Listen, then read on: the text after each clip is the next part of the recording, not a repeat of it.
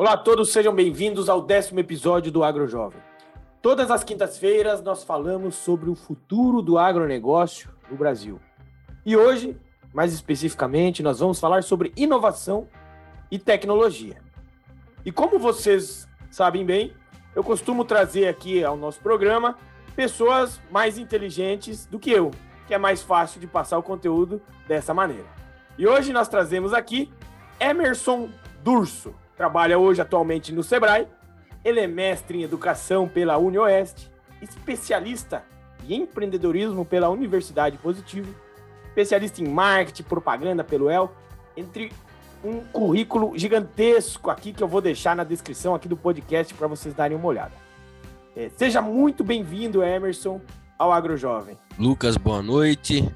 Boa noite, pessoal que está ouvindo o Agro Jovem. Emerson, conta um pouquinho para nós dessa sua carreira, o que você vem fazendo hoje no Sebrae, para a gente entender e prender esse conhecimento que você vem, uma carreira aí de anos no nosso setor, anos ajudando o empreendedorismo, anos trabalhando com inovação e tecnologia. Então, Lucas, eu tenho trabalhado aí nos últimos 15, 20 anos aqui no, no Sebrae nessa área do meio rural, mas eu não sou nem agrônomo, que nem você, engenheiro agrônomo, e nem veterinário, mas eu tô no ramo, né? E, e eu te, tento trazer minha uma contribuição com uma visão de negócios aqui para o agro, que o agro sozinho, eh, alguns especialistas dizem que o agro sozinho já está chegando no limite, então tem que diversificar com outras ciências, né? Eu, eu, dou minha contribuição na administração, mas o agro tem que se misturar com a ciência de dados, com o digital, é, com outras áreas, né? Inclusive as áreas de negócio aí para dar o próximo salto que vai ser necessário para o agro. Então eu, eu, venho da área de administração.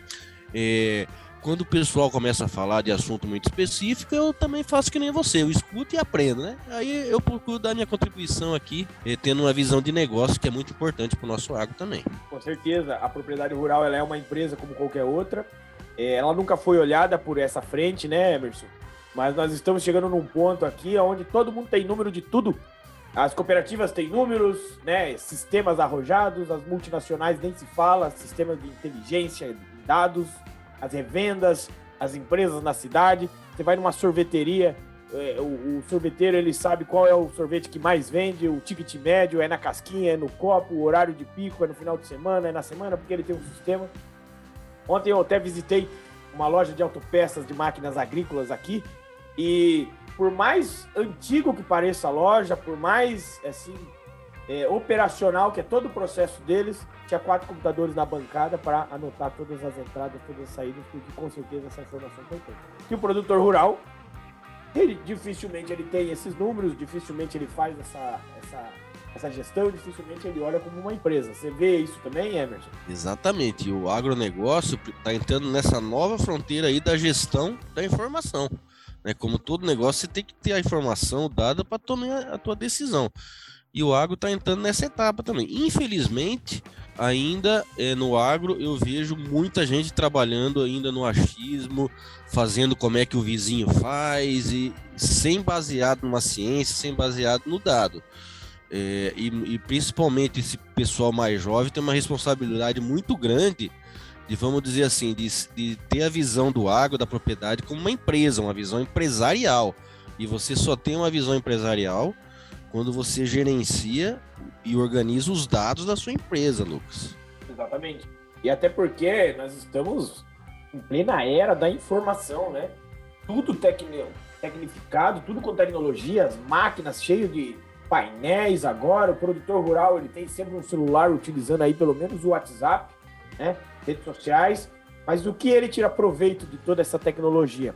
Como que você vê que essas novas tecnologias hoje, elas vêm contribuindo com o nosso agronegócio, mas principalmente para o produtor rural? Para o produtor rural. O, o grande eh, resultado da tecnologia é quando ela traz algum ganho, seja um ganho de redução de custo, ou de maior produtividade, ou de facilitar o acesso ao mercado. E, então dizem aí os especialistas que, por exemplo, o Brasil nos últimos 40 anos ele virou de importador de comida para exportador, né? Ele está no, no, no, no, no pódio das principais alimentos do mundo, o Brasil ou é primeiro, ou é segundo, ou é terceiro das principais, dos principais alimentos. Mas os especialistas estão dizendo que esses ganhos, essa evolução já está chegando no limite.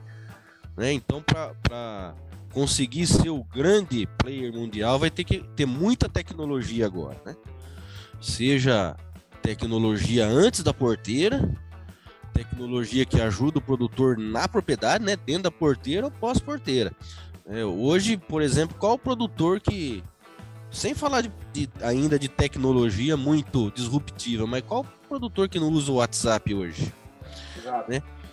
Como todos nós, e é uma tecnologia, né? ainda que seja mais simples e mais acessível, é uma tecnologia. Quem de nós aí não precisou agora na pandemia comprar alguma coisa quando estava tudo fechado? O produtor não precisou comprar uma peça, não precisou comprar um medicamento, teve que comprar online, né? Então ele usa o WhatsApp não é só para se comunicar, não, ele usa para fazer negócio também, né? E é uma tecnologia. É, assim como muitos produtores aí de agroindústrias que vem, tem seu queijo, seu salame, estão usando as, o, o, o, marketing digital e estão vendendo direto para o consumidor. Antes ele tinha que passar por dois, três intermediários, agora com marketing digital. Então a, a tecnologia ela vem para facilitar a vida, tá? E, e, uma pesquisa que o Sebrae fez, 86%, né, de cada 10, de cada 100, 86 usa algum tipo de tecnologia. Nem que seja um WhatsApp, uma mídia social, mas é tecnologia. E, e, por incrível que pareça, Lucas, o pessoal fala muito de americano, americano, mas o, uma pesquisa da McKinsey diz que o produtor brasileiro está muito mais conectado que o, que o americano. Primeiro que ele, nós estamos numa média de idade um pouco mais jovem que a do americano. Pelo menos uns 10 anos na média, o produtor brasileiro é mais jovem. E ele está muito mais conectado, né? Nós temos um problema de conectividade séria aqui no Brasil, né? Os Estados Unidos é muito mais coberto por antena tal. Mas ainda assim, o perfil do produtor brasileiro é mais conectado que o americano. Nós temos que aproveitar isso para aumentar a rentabilidade dele. Como você disse, a gente teve uma escala, um crescimento de produção muito grande aí nos últimos anos. Isso está chegando num limite. Mas os custos estão aumentando e eu não sei aonde é esse limite. É, é, o produtor ele tem sempre variáveis que ele não controla, que é o clima e o mercado mas o custo dele ele controla. Mas para isso ele tem que ter número. E daí ele vai precisar da tecnologia, porque ele não pode mais usar um caderno e uma calculadora. Isso não faz sentido. O próprio Excel pode até ajudar. Mas como é que eu comparo o custo com os vizinhos se cada um tiver um Excel diferente? Não tem como. E outra coisa, o Excel, eu tenho que. Eu vou usar um Excel, eu tenho que explicar ele para todo mundo que eu for usar, e só eu tenho acesso. Né? Então fica difícil o Excel. Então o produtor, aos poucos, vem aderindo a sistemas de informação, sistemas de gestão, para administrar sua propriedade rural. Ele precisa disso. E principalmente, eu digo, porque o, o, o produtor, quando a gente fala para ele de sistema de gestão, sistema de informação, ele fala: não, pera lá, isso aí é pro grande. Eu sou pequeno. E todo produtor se acha pequeno para começar, né? Então, ele fala que ele é um pequeno. Mas eu digo, mas é aí que precisa. Que o grande, né, Emerson? Ele tem uma escala de produção muito grande, ele tem um volume de produção, e se ele errar um pouco para mais ou para menos, tá tudo certo. Ele vai ganhar dinheiro. Agora, o pequeno produtor, não. Ele tem que sustentar a família, ele tem irmãos, ele tem um pai ainda para sustentar, ele tem um filho na faculdade. Então, cada erro dele, ele interfere diretamente no sustento da família dele, né? Então, é nisso que a tecnologia tem que contribuir para o produtor rural. Aí, eu, aí quando a gente vai para a tecnologia, a gente sabe que o produtor rural ele está começando a aderir, ele tem essa adesão é, começando a crescer agora, principalmente, porque não tem saída. Né? Até por causa do governo vindo com questão de impostos e tributação em cima, livro caixa digital, nota fiscal eletrônico, o produtor vem, né, vai ter que aderir para esses lados. Como que você acha que vai ficar é, para o profissional que trabalha com agronegócio, na questão de oportunidades, na questão de trabalho, porque quando o mercado vem mudando, trazendo tecnologia para o produtor, quem presta serviço para o produtor vai ter que se adequar também. Como é que você acha que vai ficar esse mercado? Primeiro, o profissional da área ele tem que estar tá aberto a se conectar com profissionais de outras áreas, igual eu falei lá no começo, né? Trabalhar em conjunto com o pessoal da área de negócios, com da informática. E o profissional da área tem um papel importante para trazer essas novas tecnologias para o mundo do produtor. Que muitos produtores não entram na tecnologia por desconhecimento. E aí, em quem que ele confia? É no agrônomo, no veterinário de confiança dele, entendeu? E aí, e, e, e a tecnologia, ela não vem para substituir o, o agrônomo veterinário. Esses, esses vão ter, vão ser necessários a vida toda, né? Mas agora o agrônomo, o veterinário, o pessoal da área, precisa saber lidar com as novas tecnologias. Como que ele não, não vai entrar nesse novo agro sem conhecer de agricultura de precisão, sem saber operar um drone, é, sem gerenciar dados, né? E, e traduzir. Então, ele, o, o, profissional da área tem um papel muito importante de, de trazer essas novas tecnologias para o dia a dia do produtor. E, e, porque se o produtor tem uma primeira experiência ruim com uma tecnologia dessa, na segunda, na terceira que alguém for oferecer, ele já vai ficar com o pé atrás. Né? Então esse profissional de confiança tem um papel importante dele conhecer, então ele tem que estar aberto para conhecer novas tecnologias, porque só o conhecimento agronômico, só o conhecimento zootécnico não vai ser suficiente para levar o produtor a dar esse novo salto. Exatamente. E o agrônomo, né, Emerson, além de, o agrônomo, eu digo, veterinário, zootecnista, além dele entender mais de dados, de sistema, de tecnologia, de inovações como um todo, ele não precisa dominar, né? Mas ele precisa entender o que, que acontece, o que, que aquela tecnologia entrega para o produtor. Mas aí entra mais um fator importante que eu complemento a sua fala, que é a comunicação. Não adianta ser o, o agrônomo mais técnico possível em determinada inovação, determinada área, uma entomologia, uma patologia, se ele não soubesse comunicar com o produtor muito bem produtor ele precisa entender com clareza o que está sendo oferecido para ele. Principalmente agora que nós estamos levando muita tecnologia para o produtor. Então é uma coisa do dia a dia dele. Né? Eu, eu digo isso porque eu conheço produtores que eles têm uma colheitadeira lá de um milhão, tecnologia lá dentro, de ponta, ele não usa. Sabe por que ele não usa? Porque não explicaram muito bem para ele como usar, ou até explicaram como usar, mas não explicaram por que usar, como que eu utilizo aqueles dados depois, como que eu aproveito isso para minha próxima safra e eu ser mais eficiente, que é isso que os números querem trazer. Isso que a gente tenta mostrar com os números. Aumentar a eficiência do produtor, né? Então, a comunicação é um fator primordial para os profissionais do agronegócio hoje conseguirem evoluir. E como é que você vê o perfil hoje desse produtor rural em relação a essas novas tecnologias, você vem vendo uma aceitação melhor do mercado hoje? É, você fala de aqui do Paraná também, né? Especificamente, como é que você vem vendo essa aceitação por aqui ou em outras regiões também do Brasil? Sim, é, começa a ter aceitação primeiro assim, a tecnologia tem que ser simples para o produtor usar, tem que ser simples, sem muita complicação. E depois o principal ainda é o resultado, né? Se o produtor vê rápido um resultado, aí a aceitação é, é, é de imediato. E tem, a gente observa que essa a questão de aceitação ela varia muito conforme a idade do produtor, a região do país e a cultura. Então, é fato que quanto mais jovem o produtor, né? Isso não tem dúvida, quanto mais jovem o produtor, melhor aceitação dele por novas tecnologias. E, e quanto mais tecnológico o produtor, menos ele é apegado à marca e aquele tapinha nas costas. Quanto mais tecnológico, ele está mais ligado é no resultado, é no preço, é no desempenho do produto. Então é, é fato que o produtor mais jovem ele está mais adepto a, a, a, tentar nova tecnologia, só que ele é mais crítico ao desempenho do que você vai oferecer para ele. Não adianta chegar com um tapinha nas costas, aquele velho jeitão, muito apegado à marca. Se não der resultado, não desempenhar, o agricultor jovem não entra.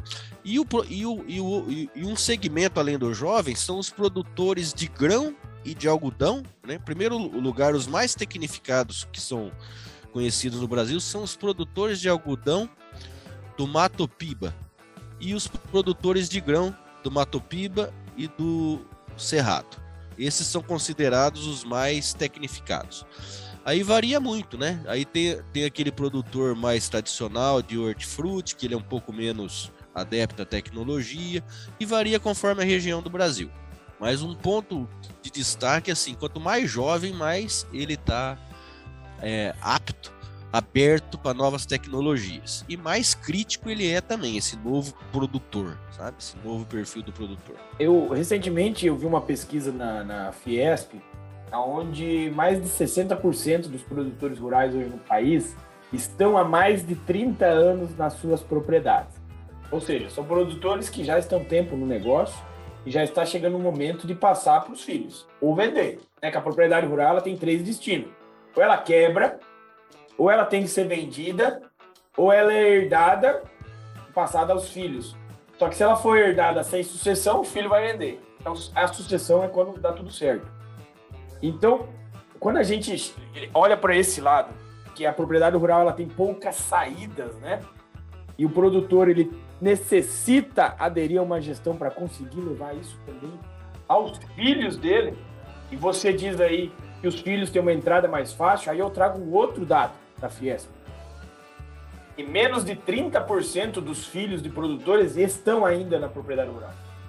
Ou seja, mais de 60% está há mais de 30 anos no negócio e menos de 30% dos filhos estão no negócio. Ou seja, a conta não vai fechar para quem quer fazer sucessão familiar. E de três filhos só sobra um. Se for de um, a cada três propriedades, só uma que fica, né? Vai ficar, vai tomar, vai dar sequência. Então, o êxodo rural ele continua, só que de uma maneira diferente. E a tecnologia é o maior chamariz para esse jovem continuar no campo. E agora com aquele olhar de empresário, né? Porque eu, eu digo isso porque eu, eu sou um, um, um, fracasso na questão de sucessão familiar, digamos assim, na minha família. É, o, avô, o meu avô tinha as terras, minha mãe, minha mãe nunca foi incentivada a ficar. Acabou lá que a gente ficou um tempo ainda no sítio, mas no sítio a gente escutava sempre duas coisas. Você tem que estudar, senão você vai ter que trabalhar na roça. E olha, se trabalhar na roça, já fique sabendo que não vai ganhar dinheiro. Aí você fala assim, então, eu vou estudar, né? Eu não vou ficar aqui. E, é, e não é só eu, né? Para todo lado. Então chegou o ponto que a gente saiu do sítio, acabou arrendando um pedacinho de terra e tudo mais. Eu entrei fazer agronomia, depois, eu trabalhei com informática um tempo, né? Por isso que eu tenho facilidade, aproximação com tecnologia. Depois eu fui para agronomia e eu comecei a observar que não era bem assim. Se a gente olhar a propriedade rural como uma empresa, se você comparar uma pequena propriedade rural com qualquer empresa aqui do centro da cidade, um comércio, ela é maior que o comércio. Né? É, em valor patrimonial, muitas vezes em faturamento e tudo mais. E com margens até melhor, o produtor só não sabe gerir isso. Então você tem uma empresa na mão, por que não administrá-la, fazer uma gestão muito mais eficiente? E não precisa gostar de subir no trator, né? Não precisa entrar para recolher frango morto no aviário. Não necessariamente. Eu tenho exemplos, produtores amigo meu, em Entre Rios do Oeste. Ele tem avicultura de corte, suinocultura, o PL, e ele tem grãos. As filhas saíram estudar fora foi fazer farmácia, né? Quando ela voltou para Entre Rios do Oeste, ela foi trabalhar na cidade, já viu que não era assim, né, aquela coisa, né? O funcionário e tal, trabalhar na área dela, não ganha aquelas coisas. E o pai foi crescendo enquanto ela foi, foi saiu estudar, né? Foi crescendo, o agro vem crescendo, né? Inclusive, digo que quem não cresceu nos últimos 10 anos no agronegócio pode abandonar, né? Porque tá fora. Então, ele veio crescendo, hoje ele fatura quase 10 milhões por ano. Aí ela vai lá e ganha muito pouco comparado a isso. Aí você diz, e aí? E só tem filha, né? Vai tocar ou não vai? Então ela começou a fazer a gestão da propriedade, a administração, essa parte. E mulher tem uma facilidade muito grande com os números, com a administração, com papel. Ela tem uma visão, um time muito grande, né? E isso facilita. O, o produtor rural que aproveita a esposa, aproveita as filhas para fazer essa frente da gestão, ele está 10 anos na frente do vizinho. Porque é, é, o caminho é por ali. Usar os filhos, beleza, mas usar as filhas é um outro passo. Porque todo mundo acaba não dando oportunidade para as filhas. E eu vejo isso, é, as filhas como uma oportunidade, né? porque elas têm essa facilidade com os números, com a gestão, e quem é o dono do negócio é quem faz a administração dele. Né? Então, os irmãos aí sobem no trator e as filhas vão fazer a gestão. E ali é um exemplo que eu vejo dando certo. Então, seja é um caminho que a gente pode utilizar para dar mais um salto no agronegócio. Talvez não em produtividade, É, a genética está chegando num ponto que a gente não sei até que ponto conseguimos extrair mais dela. Mas a gente pode dar um salto em lucratividade, em eficiência, em gestão de custo. Gestão de custo, até porque os insumos agora ninguém consegue mais, né? Então a gente vai ter que começar a optar por insumos biológicos, bioinsumos. O Ministério da Agricultura está com um programa nacional de bioinsumos. Por que não aproveitar essas oportunidades? Agora está tendo as on-farm, né, que é as biofábricas dentro das fazendas, que os produtores não se juntam e fazem uma biofábrica. Então, essas inovações que a gente vem, vem tendo no agronegócio, elas têm que ser aproveitadas, beleza, mas tem que ser avaliada no financeiro do produtor rural. Porque eu digo e repito sempre, o produtor rural ele produz alimentos para o mundo inteiro, mas ele não faz isso como voluntário, não é uma ação social para alimentar o mundo, ele faz isso para ganhar dinheiro, né? É, mas ele tem que ganhar dinheiro com responsabilidade e saber o número que ele está ganhando, né? Então é essa frente que a tecnologia, né, Emerson? Não sei se você vê também nesse modo, que vem trazer para o produtor rural. Você falou, né, que antes os pais falavam estuda para sair do, da, do sítio, né? A coisa mudou.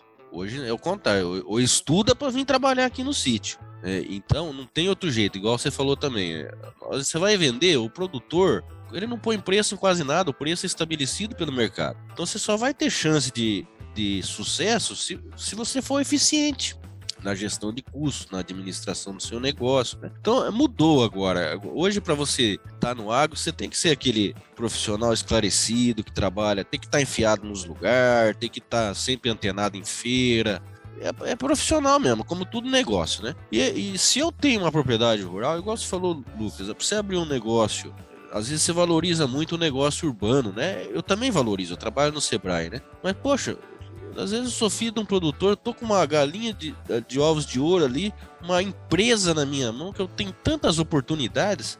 Eu vou para a cidade trabalhar para os outros, eu posso empreender ali na, na terra da família e, e, colocar do, do meu jeito, né, desse novo jeito do produtor aí, lógico, né, tem que ser profissional para dar certo. É fácil, não é. É, nem, nem no meio urbano é fácil ser empresário. No meio rural também não estou dizendo que é fácil. É dificuldade também de achar mão de obra, você vai precisar de mão de obra. É mais difícil ainda no meio rural, tá mais um pouco mais longe, né? Da, do centro ali, das informações, das capacitações. Tem a questão do, de uma indústria céu aberto, tem incerteza do clima, então tem uns dificultador a mais, né? É, mas eu vejo assim uma oportunidade. Então estuda para trabalhar na, no teu negócio. Exato, exatamente.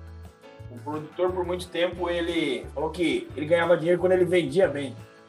Mas daí eu digo ainda, beleza, se você tiver um controle de custo e o mercado estiver ruim, você controla a tua margem. Agora, se você tiver um controle de custo e o mercado estiver bom, você arrebenta, ganha dinheiro. Então, não tem lado ruim de monitorar custo e fazer uma gestão eficiente do negócio dele. Separar custo de safra de soja, safra de milho, o que está dando mais dinheiro é ave, é suíno, é peixe, é soja, é milho? Qual que é a margem? Qual que é o retorno de determinada cultivar? Financeiro, né? Não em produtividade necessariamente. Então, começar a fazer essas avaliações, o produtor vai muito mais longe.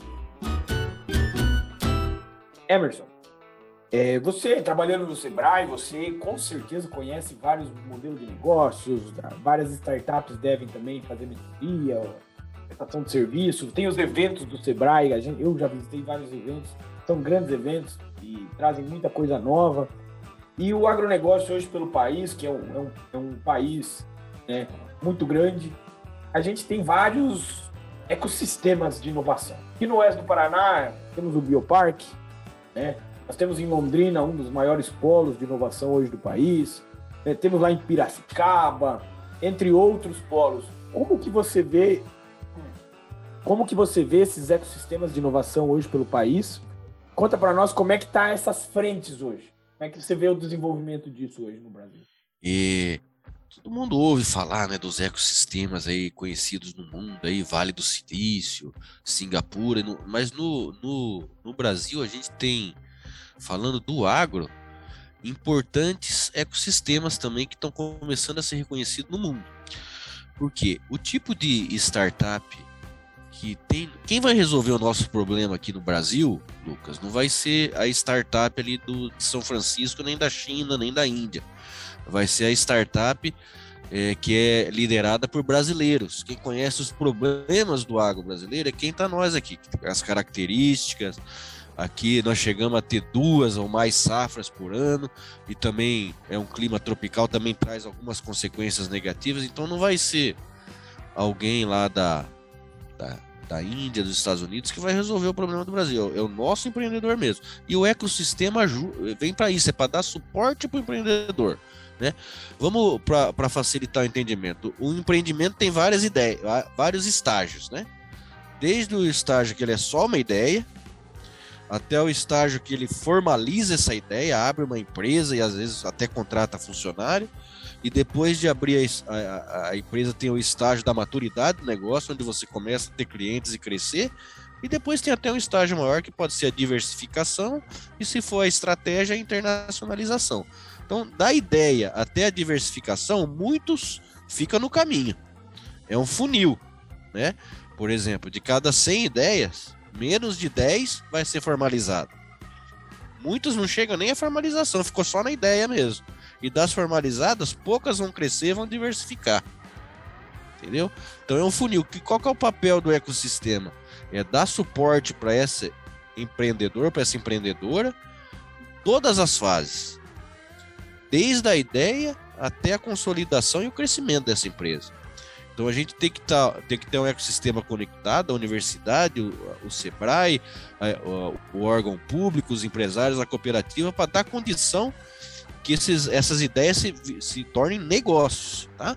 Então aqui no Brasil a gente tem ecossistemas já reconhecidos como ecossistemas que favorecem a criação de negócios no agro, negócios inovadores no agro. É, um muito conhecido é o Piracicaba, ali que gira muito em torno da Exalc, né? É, outro é o Triângulo Mineiro. Né? Nós temos aqui no Paraná uma referência em ecossistema do agro que é Londrina. Londrina foi o, primeiro ecossistema a ser reconhecido pelo Ministério da Agricultura como polo de inovação agropecuária. E nós do oeste do Paraná, né? Aqui não, não digo de uma cidade ou outra, mas nós enquanto região oeste, também somos reconhecidos pelo Ministério como um ecossistema de inovação. Então você aqui tem vários parques, você falou do Bioparque, nós temos Bioparque, temos o PTI, temos a Fundetec Cascavel, em Medianeira nós criando um parque, temos é, as cooperativas que são as âncoras, temos os empresários, então nós temos um verdadeiro ecossistema aqui. Respeitando o nível de maturidade, né? A gente não vai querer se comparar com o Vale do Silício, mas a gente está desenvolvendo inovação e assim como a gente é conhecido no mundo como grande produtor de alimentos, a gente tem toda a condição de ser reconhecido como um grande produtor de inovação para o agronegócio. Com certeza. E o que mais vale nesses polos de inovação, do meu ponto de vista, não são nem as soluções, nem os serviços, nem os produtos, mas a mentalidade de sempre tentar criar algo novo, para oferecer para o mercado. Eu acho que essa mentalidade de empreendedor, essa mentalidade né, de visionário, de querer tirar coisas do papel e tentar ajudar a criar soluções, é isso que vai levar esses ecossistemas muito mais longe, principalmente o agronegócio. Nós temos um mercado inteiro para revolucionar ainda. No meio dessas suas andanças pelo, pelo Sebrae, alguns eventos com certeza, e esses polos de inovação, tem alguma solução que você gostaria de destacar você viu assim que é realmente disruptivo? Ou algumas que estão atendendo ao mercado, que estão já à frente? Ó, tem, mas... tem soluções desde antes da porteira, por exemplo, para contratação de seguros, contratação de barter. Hoje o seguro é caro por quê? Porque o, o, o produtor ele é colocado tudo no mesmo saco. Tanto o bom pagador quanto o mau pagador. Agora, se o banco ele tem a tua informação e sabe do teu da informação precisa, a chance de você ter um seguro barateado é maior. Então tem eh, grandes startups aí trabalhando nessa parte financeira dentro da, da porteira. Você pode pegar aquelas que é, que dão ênfase na gestão, né? É, na, na, gestão de custos, na, na no, no, custo do retorno do investimento. Tem aquelas que dão mais foco na produtividade, que usam sensores tem aquelas para dentro da porteira que dão aplicação de insumo por taxa variável, só aplica o, o insumo onde necessário, na quantidade necessária, e você tem as, as, as apostas da porteira que facilita a comercialização, né, a distribuição do produto. Então os exemplos são grandes. Eu gosto de falar os exemplos da região aqui, né? Tá, às vezes não é o maior disruptivo, mais disruptivo do mundo, mas são empresários aqui da região que já estão dando resultado. Você tem é, startups aqui trabalhando com gestão, você tem startups trabalhando com produção de tilápia, com, ajudando na eficiência da produção de aves, melhorar a ambiência, a produtividade, a controlar é, umidade aqui na, na, região. Então, os exemplos são muitos. E, é, e a gente, assim como é um celeiro de produção de alimentos, a gente também está sendo reconhecido como um celeiro de produção de tecnologias. Viu? Isso é muito importante. O, durante a graduação em agronomia, eu fiz na Federal do Paraná mais aqui em Palutina mesmo, no interior. É pouco a gente via sobre empreendedorismo, inovação, gestão. Era muito mais focada a parte técnica, né? Em desenvolver um funcionário. Essa era a escola de agronomia, onde eu, eu fiz parte. Acredito que agora já devam estar mudando, espero que sim. Né? E toda a questão de empreendedorismo, negócio, gestão, acabei buscando fora. Né? Me apaixonei por isso. Mas eu espero e eu vejo muita felicidade o mercado que estamos desenvolvendo de inovação e tecnologia hoje. Porque não tem mais volta, né? É, a tecnologia já está presente. É só você olhar para as empresas fora do agro, né? Em que nível de tecnologia de informação que elas estão, como estão disruptivas, como estão conectadas e como eles usam uma análise de dados para serem mais eficientes todos os dias. Então, quando a gente traz isso para o agronegócio, claro, cooperativas e multinacionais já fazendo isso, mas quando a gente leva isso a nível do produtor rural, que querendo ou não, 77% do agronegócio hoje, ele é feito de propriedades familiares, né? Então, não adianta um aderir e o outro não. Isso é uma mentalidade que o produtor rural vem adquirindo aí nos últimos anos e ele vai acabar adquirindo. Quem começar primeiro está em vantagem, né? Quem começar por último tem a chance de estar tá perdendo uma grande oportunidade. Mas assim, esse profissional, esse produtor rural que tiver com uma visão mais apurada, olhado para a inovação, olhar, olhar para a tecnologia, olhar para os dados, é, saber se comunicar muito bem, com certeza. É, o profissional vai se dar bem e o produtor rural ele vai arrancar na frente, arrancar na frente. Porque a informação ela te dá poder de decisão, né, Emerson? Isso que facilita a nossa vida. É isso aí, Lucas. E, e, como eu falei, quanto mais jovem, mais aberto à tecnologia você tá, né? Então é uma responsabilidade muito grande desse produtor nessa nova transformação que o agro vai precisar passar, tá? Saber, primeiro conhecer as tecnologias, não é aderindo, né? Porque a oferta também é grande e nem todas entregam o que promete. Então conhecer as tecnologias e devagarinho e colocando isso na propriedade, né?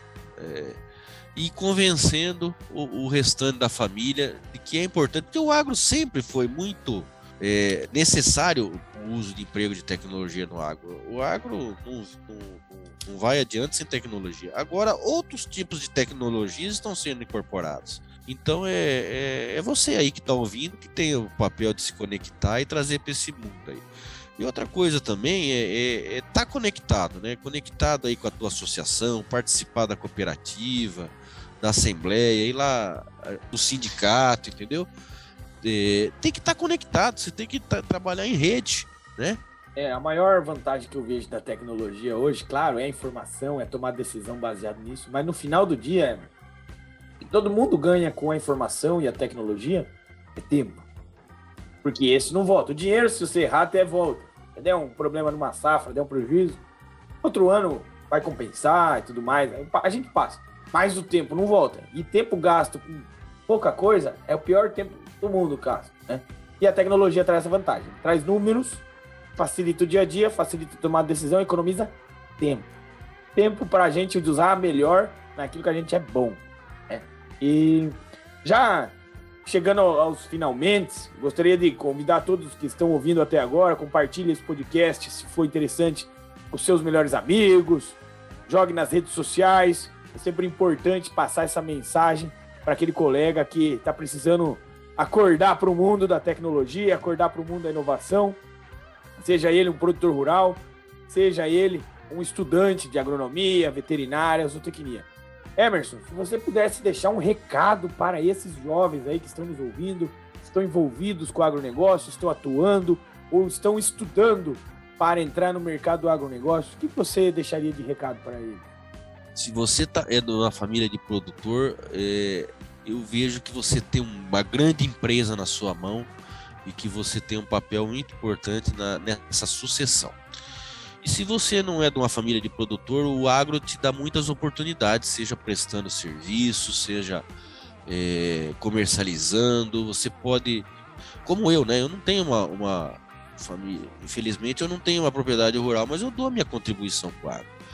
Então, o agro é um mundo de oportunidades, tá? Seja você é, estando à frente de uma empresa de agronegócio, né? Um sítio, uma fazenda, mas tem que tratar como empresa, seja você um profissional da área, é, desde que você seja qualificado. É, é um mundo de oportunidades. E a tecnologia aí não tem como evoluir sem passar pela tecnologia, tá? Isso é indiscutível. Perfeito, Emerson, muito obrigado. Para os jovens que quiserem te encontrar, tem LinkedIn, rede social, como é que a gente tem o LinkedIn, tem o Facebook, tem o e-mail, é, WhatsApp, e-mail edurso@pr.sebrae.com.br. Depois a gente escreve ali no, no, no, texto, né? E manda no WhatsApp e nós deixa aqui no E o no meu LinkedIn ali também para o pessoal fazer contato e se conectar, tá? Obrigado, Lucas, pelo convite, tá? Essa oportunidade de compartilhar com esse público de qualidade aí que escuta o Agro Jovem, pessoal que está buscando informação está querendo algo mais, né? Obrigadão pela oportunidade. Eu que agradeço, Emerson. Sempre importante trazer um pouco das autoridades do nosso setor, conhecer um pouquinho de quem está envolvido diretamente com a tecnologia, envolvido diretamente com novos empreendedores do agronegócio. Muito obrigado para você que ficou até aqui. Meu muito obrigado também por estar nos ouvindo e aprendendo junto comigo. E como eu digo, eu trago sempre gente mais inteligente do que eu, que facilita a minha vida aqui, e eu posso perguntar o que a gente quiser. Um grande abraço a todos, até a próxima.